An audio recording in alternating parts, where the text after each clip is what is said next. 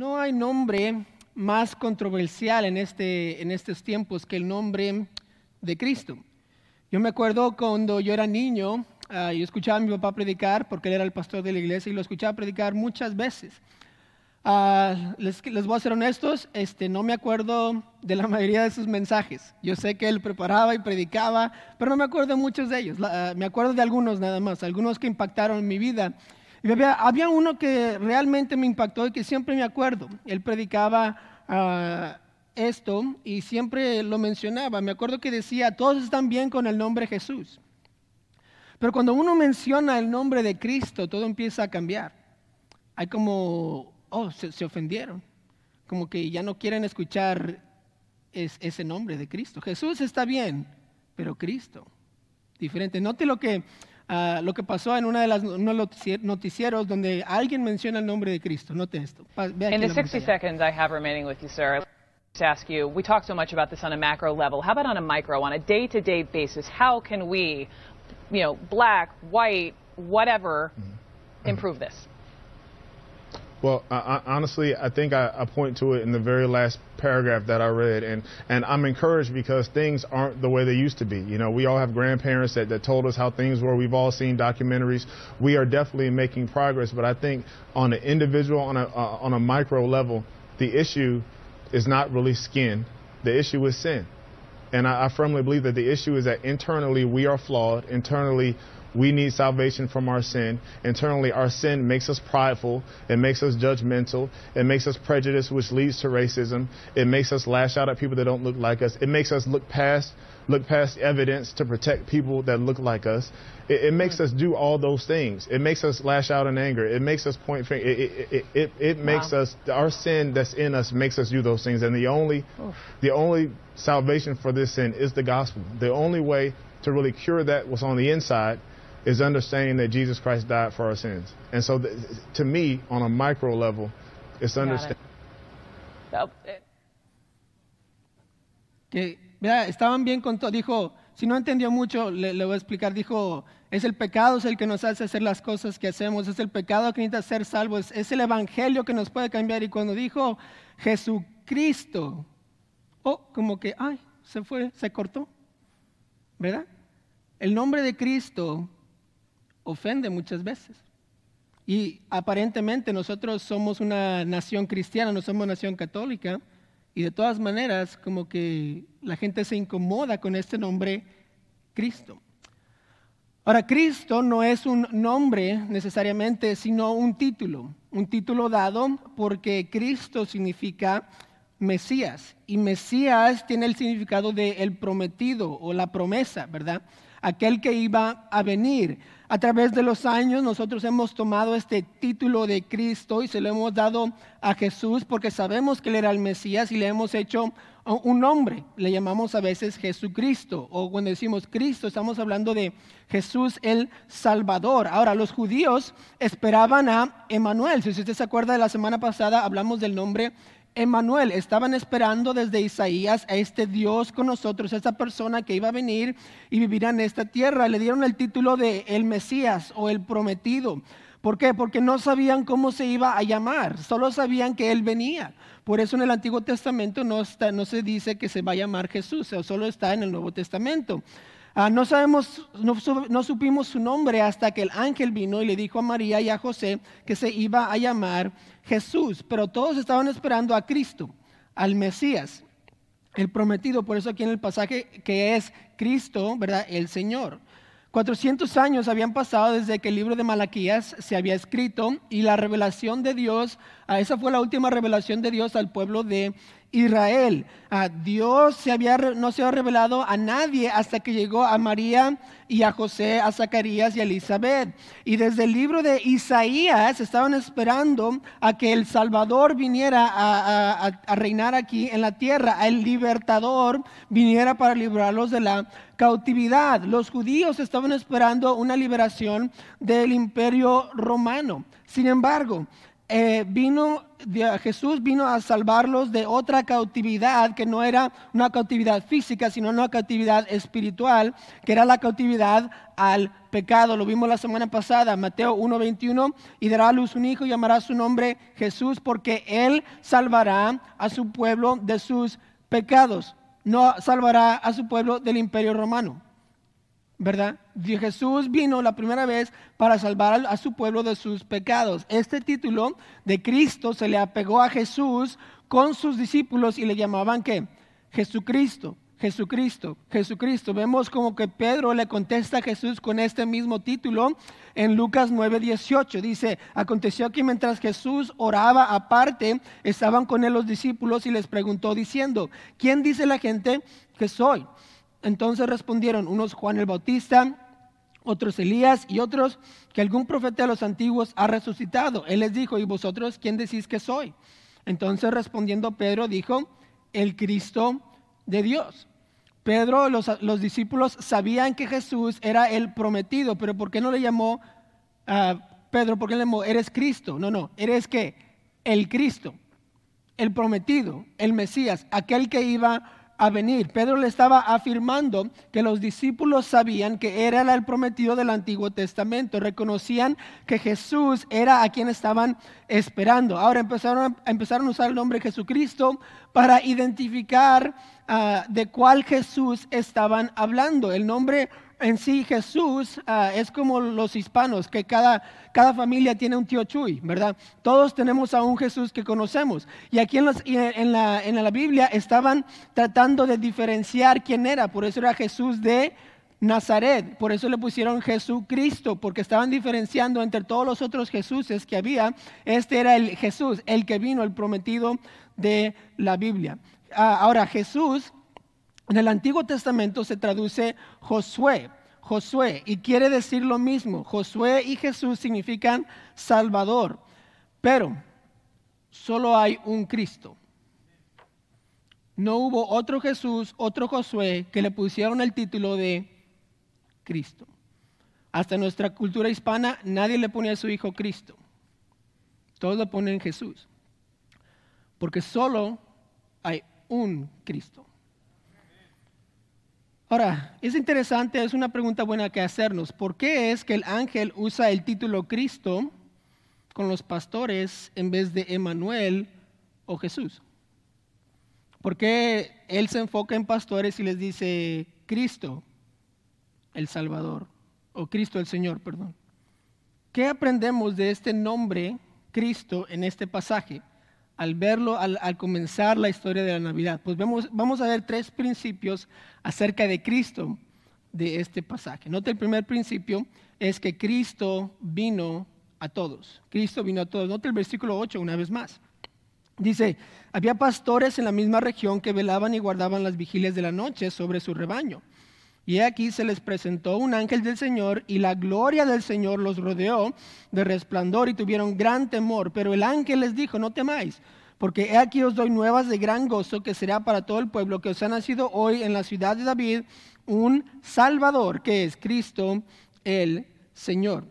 Los judíos esperaban un rey que iba a venir y conquistar y reinar. Y eso es lo que Cristo hará, pero no lo hizo en su primera venida, sino lo hará en su segunda venida. Ahora, Él vino específicamente la primera vez para salvar a, los perdidos, perdonar pecados, proveer el camino hacia Dios, pagar nuestra deuda que debíamos por el pecado que hemos cometido. Lo vemos en muchas partes de la Biblia. Lucas 19:10 dice, porque el Hijo del Hombre vino a buscar y a salvar lo que se había perdido. Marcos 10:45, porque el Hijo del Hombre no vino para ser servido, sino para servir y para dar su vida en rescate por muchos. Mateo 1:21, y dará a luz un hijo y llamará su nombre Jesús, porque él salvará a su pueblo de sus pecados. Vemos que su primera venida, cuando vino en la Navidad, vino para salvar al mundo de sus pecados, para rescatar al mundo de lo que, lo que nos estaba ah, esclavizando, que es el pecado. Ahora es importante reconocer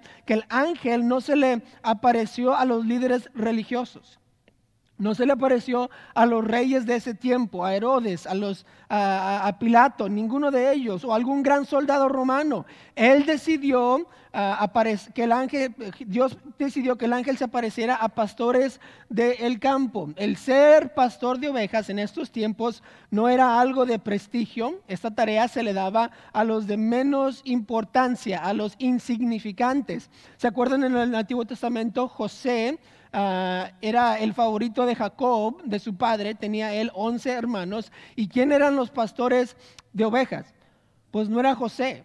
José estaba con su papá y papá mandaba a los mayores a irse a pastorear allá a las, a las tierras. Ahora, nosotros creemos ¿verdad? que sus hermanos odiaban a José porque era el favorito, pero también lo odiaban porque él no tenía que hacer la tarea más insignificante, que era pastorear ovejas.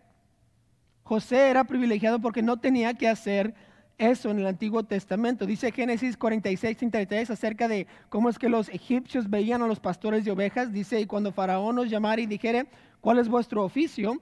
Entonces diréis, hombres de ganadería han sido tus siervos desde nuestra juventud hasta ahora, nosotros y nuestros padres, a fin de que moráis en la tierra de, de Gosén. Porque para los egipcios, noten, es abominación todo pastor de ovejas. Los egipcios pensaban que los pastores de ovejas eran malos, eran, eran ah, abominables. Los judíos le daban esa tarea a los más insignificantes, lo vemos, ¿verdad? Con David, el rey David.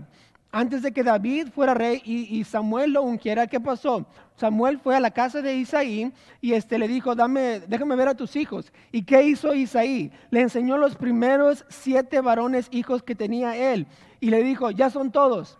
Y luego Samuel, ¿qué le dice? Seguro porque Dios me dice que, tienes uno más. Ah, sí, tengo uno. ¿Quién es? Es el menor, el que está allá con las ovejas. ¿Verdad? Su papá ni siquiera lo consideraba uno que podía ser rey. ¿Por qué? Porque era el menor, era el más insignificante. Estaba haciendo la tarea más insignificante que se, encuentra, ah, eh, que, se encontraba en aquellos tiempos. Primera Samuel 16, 11 dice, entonces dijo Samuel a Isaí, ¿son estos todos tus hijos? Y él respondió, queda aún el menor que apacienta las ovejas. Y dijo Samuel, se envía por él porque no nos sentaremos a la mesa hasta que él venga aquí. Una vez más, eh, enfatizando, el ser pastor de ovejas no era nada importante, no era nada de prestigio. Aún así, el ángel mandado por Dios va a los pastores y les dice que Cristo ha nacido. Lo que nos está tratando de decir esto es que el prometido, el que esperaban todos los israelitas, vino a todos, hasta los más insignificantes de la tierra. Si el ángel le hubiera dicho a los más inteligentes, a los más importantes, a todos los que tenían prestigio, los insignificantes hubieran pensado que no vino para ellos y que ellos no eran dignos de ser salvados de sus pecados salvos de sus pecados. Por eso es importante que cuando Cristo, el prometido, vino, el ángel le dijo a pastores, porque vino para todos y a todos. Cristo se humilló a sí mismo para alcanzar a todos, no solo para alcanzar a algunos. Filipenses 2.6 dice cómo es que Cristo se humilló, dice el cual siendo en forma de Dios, no estimó el ser igual a Dios como cosa que aferrarse, sino que se despojó a sí mismo, tomando forma de siervo, hecho semejante a los hombres, y estando en la condición de hombre, se humilló a sí mismo, haciéndose obediente hasta la muerte y muerte de cruz. El gran Dios del cielo se humilló. Y no le dijo al rey, no le dijo a los líderes, les dijo a los insignificantes, para darnos a saber una cosa, que todos somos bienvenidos a Jesús, que Cristo nos quiere a todos. Qué gran emoción les dio a los pastores saber, ¿verdad? Que ellos fueron los primeros que supieron que el Mesías había nacido. Qué tan más grande privilegio para ellos ah, saber que el prometido, aquel que esperaban, ah, vino y ellos están ahí para reconocer Cristo vino. Podemos ir a adorarle. Ahora, yo me acuerdo en el 2005, yo me, yo me enlisté para ir a la naval y estuve ahí por cinco años. Y me acuerdo cómo es que la, estar en las partes, ser parte de las Fuerzas Armadas es algo muy exclusivo. muy exclusivo. Uno antes de que pueda entrar y ser parte de las Fuerzas Armadas, sea Army, Navy, Marines, lo que quiera, uno tiene que tomar un examen ah, escrito para que sepan que al menos tiene un, cerebro, ¿verdad? Para hacer cosas buenas. Y después de que dicen, ok, tiene cerebro, nos, tiene que pasar un examen uh, físico, que quiere decir, ah, médico, perdón. Entonces va uno a las oficinas y le hacen todos los exámenes médicos, está bien tu corazón, está bien tus pulmones, está bien tu estatura, estás muy gordo, estás muy flaco, lo que sea, ahora todo lo checan todo. Y fue una de las experiencias más raras de todo el mundo, ¿ok? Uh, cómo caminar, cómo hacer esto, etcétera, etcétera. Después de que uno pasa el examen médico, ahora uno tiene que ir al entrenamiento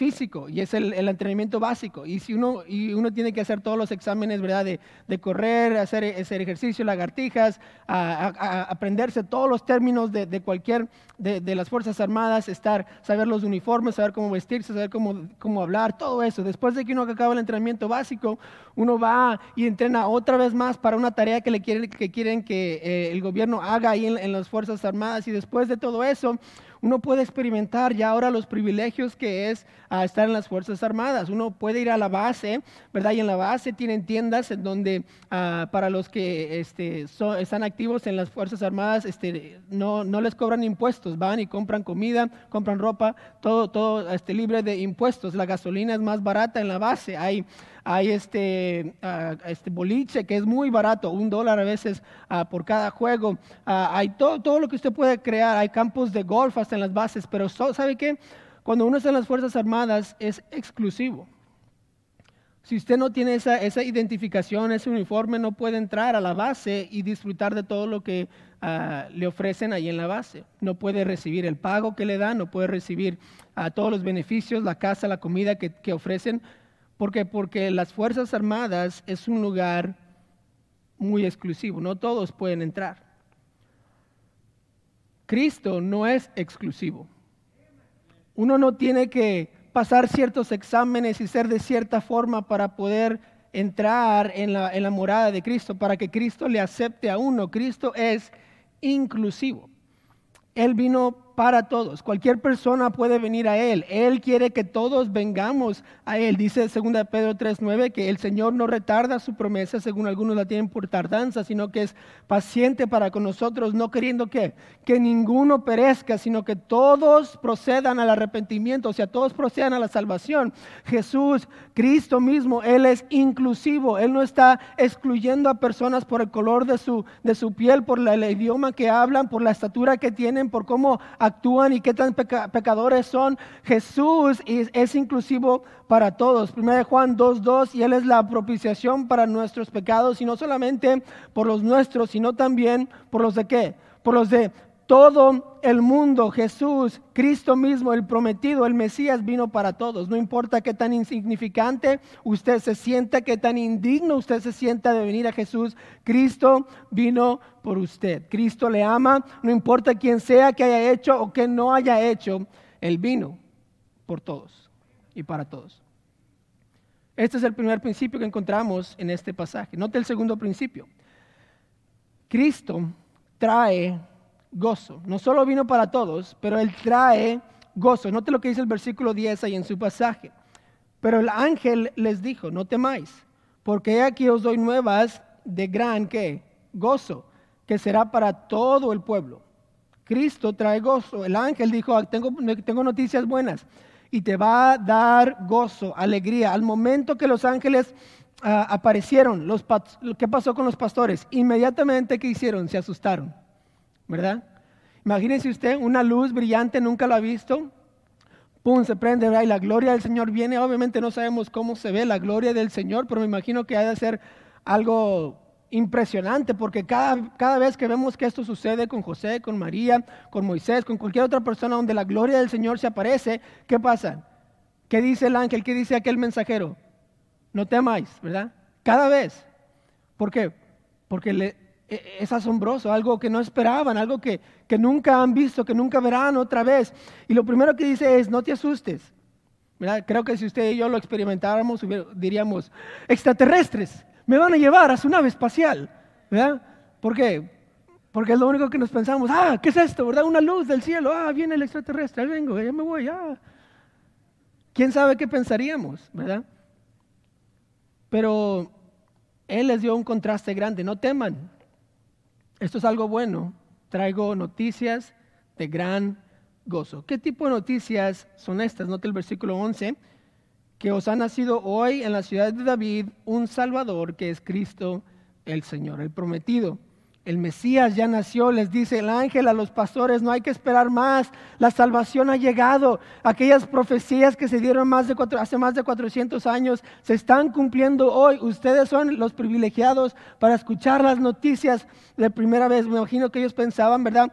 que tal vez nunca iban a ver estas noticias, que estas profecías no eran para su tiempo, ya habían pasado más de 400 años que Dios había hablado a su pueblo, que se había revelado a través de, profetas, y ellos tal vez pensaron, pues, pues mi papá vivió toda su vida, nunca le vino a él, mi abuelo vivió toda su vida y las noticias nunca vino a él, nunca va a venir en mi vida, entonces, ¿qué importa, verdad? Ya creo, creo que va a venir, pero no va a venir en este tiempo, tal vez no lo esperaban, pero fue algo completamente inesperado para ellos.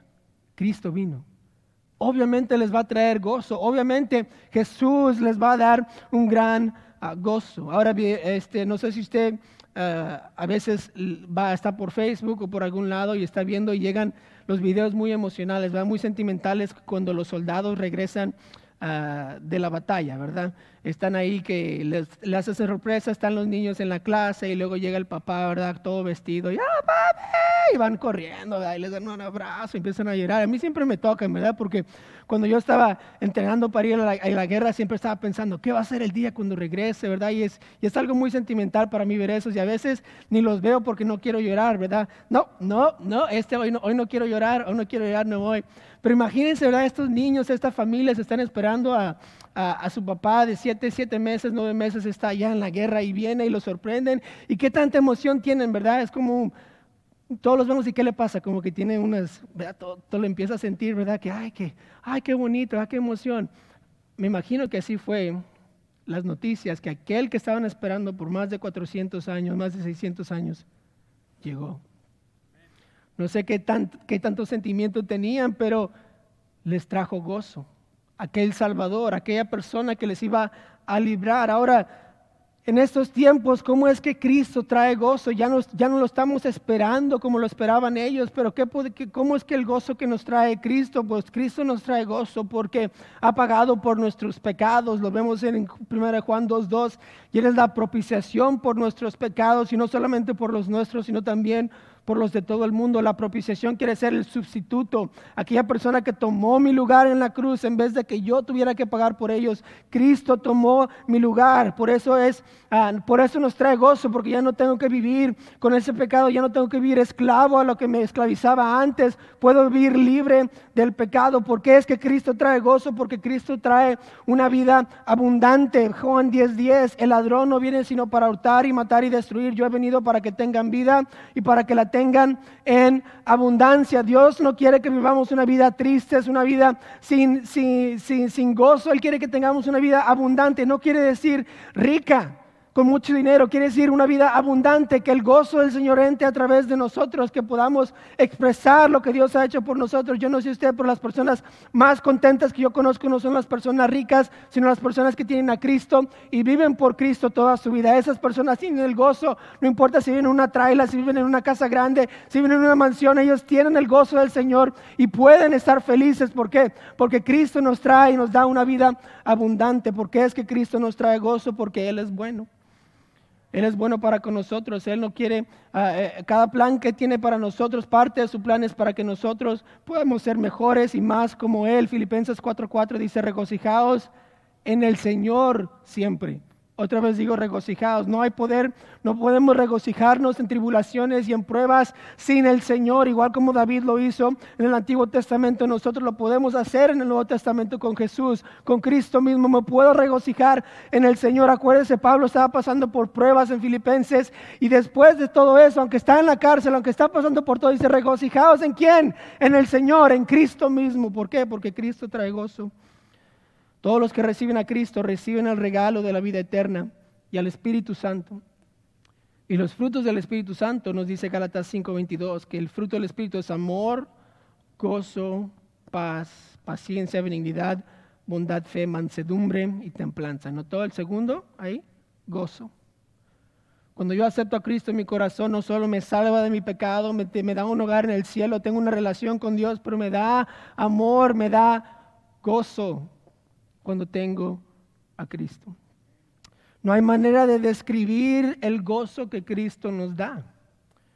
En tribulaciones y circunstancias difíciles, el que Él es el que nos ayuda y nos da paz que sobrepasa todo entendimiento. Nos gozamos en lo que nos ofrece, en quién es y que nos ama. Cristo vino para todos. Cristo nos trae gozo. Y el tercer principio que encontramos en este pasaje acerca de Cristo es que Cristo es el Salvador. Note lo que dice el versículo 11. Que os ha nacido hoy en la ciudad de David un Salvador, que es Cristo el Señor. Un Salvador. ¿Se acuerda? Jesús significa Salvador. Cristo es el Salvador. En dos ocasiones la Biblia menciona que Jesús es el Salvador, el que salvará de sus pecados. Mateo 1.21 y dará a luz un hijo y, dará, y, llamará su nombre que es Jesús. ¿Por qué?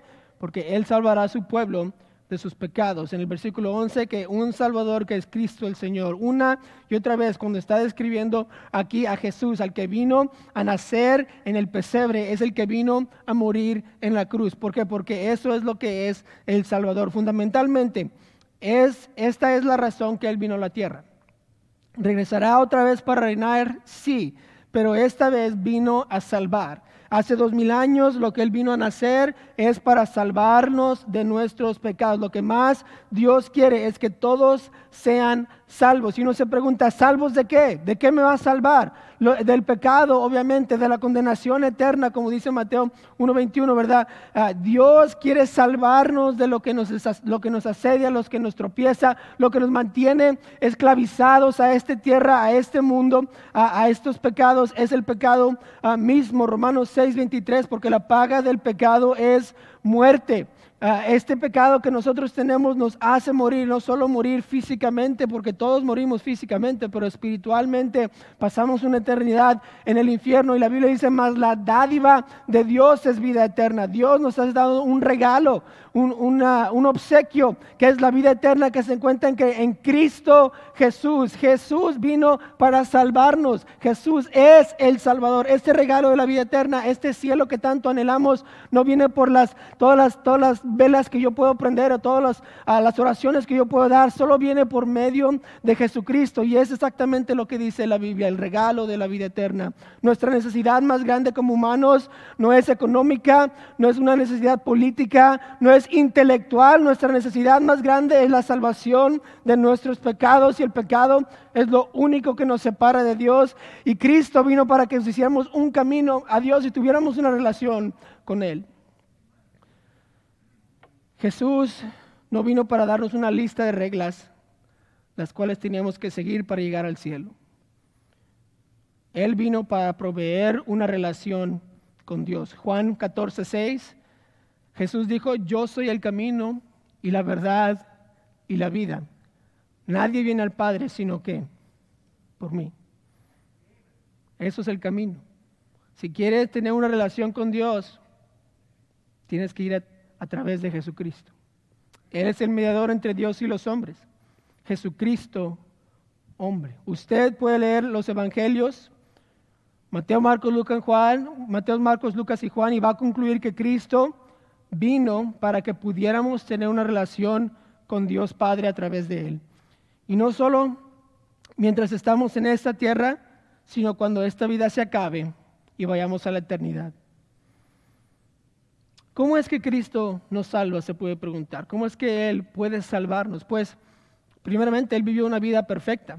Desde, desde niño, lo vimos la semana pasada, que Él no, eh, él, fue concebido del Espíritu Santo, él no tenía un padre este, terrenal, él tenía solamente un padre celestial y una madre terrenal. Y Jesús vino como Dios y vivió una vida perfecta. Y obviamente al vivir una vida perfecta, Él no tiene que pagar por sus pecados porque Él nunca pecó. De todas maneras, Él fue a la cruz, derramó su sangre, murió en la cruz. ¿Para qué? por nuestros pecados, dice la Biblia. Dios muestra su amor para con nosotros en que siendo aún pecadores, Cristo murió por nosotros o en nuestro lugar. Y, cuando Él murió por nuestros pecados, Él compró la salvación, nuestra redención. No hay manera de que usted mismo pueda comprar la salvación. No hay manera de que usted pueda acercarse a Dios haciendo diferentes cosas, bautizándose, viniendo a la iglesia, uh, yendo al cura o, o, confesándose. No es eso. No, no puede uno tomar estos pasos para ser salvo solo a través de Jesús. Si no acepta a Jesús como su Salvador, pues no hay camino a Dios. No hay relación con Dios. No hay morada eterna. ¿Por qué? Porque todo se encuentra en Cristo.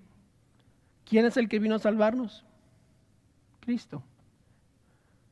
Ha nacido hoy en la ciudad de David un Salvador. ¿Quién es? Cristo, el Señor. Usted, si no ha aceptado a Cristo en su corazón antes, usted lo puede hacer hoy.